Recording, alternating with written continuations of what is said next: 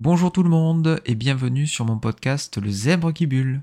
Je m'appelle Jérôme et je suis sophrologue. Dans ce podcast, je vous parlerai de sophrologie, de bien-être et de tout ce qui pourra me passer par la tête. Alors, c'est parti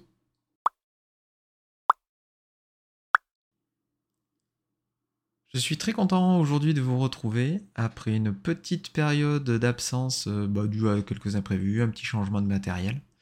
Du coup, aujourd'hui, je vais en profiter pour faire une toute petite bulle et revenir sur euh, des petites choses euh, en sophrologie pour répondre à des petites questions que l'on m'a posées durant ces, ce dernier mois.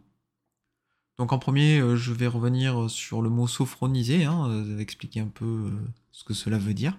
Puis ensuite, sur le fait que je dis souvent, c'est le ou la sophronisé justement qui travaille. Alors, c'est parti. Alors, le mot sophronisé, plus exactement le ou la sophronisé, qu'est-ce que cela signifie? En fait, le ou la sophronisé, c'est la personne qui consulte le sophrologue. On pourrait dire euh, aussi sophronisant ou client. Mais je préfère le terme sophronisé.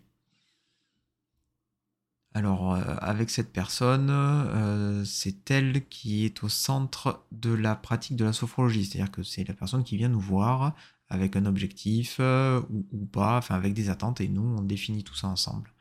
La relation entre le ou la sophronisé et le sophrologue, c'est une relation d'égal à égal et en toute confiance.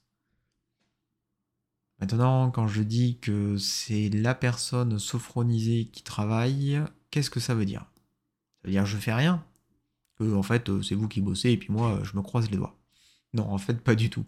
Moi en tant que sophrologue, j'accompagne chaque personne euh, et les guide vers euh, ses attentes ou ses objectifs que l'on a pu définir ensemble lors de la première séance je vais vous fournir des outils en fait pour, aider tout simplement et accompagner au mieux cette personne.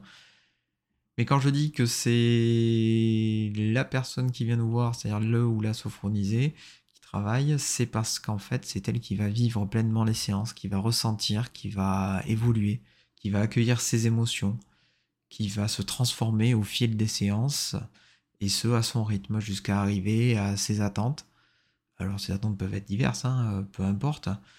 Mais l'objectif, souvent, c'est d'arriver à un mieux-être de façon générale.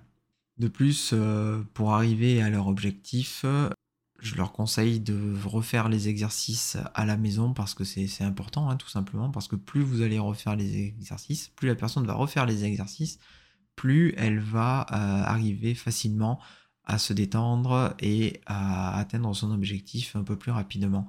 C'est un peu comme un entraînement de sport en fait, ou euh, comme si vous brossiez les dents en fait, c'est mieux tous les jours.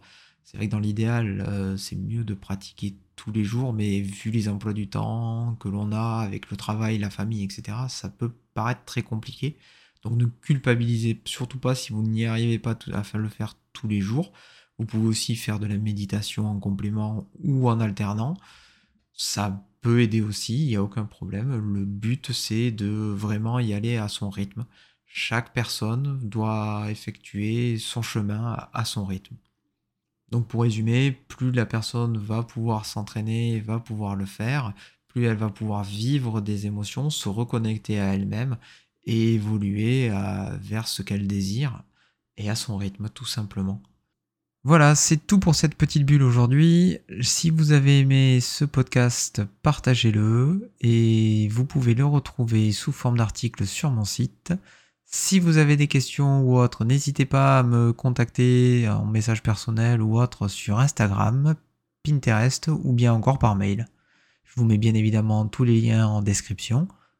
En attendant, prenez le temps de respirer.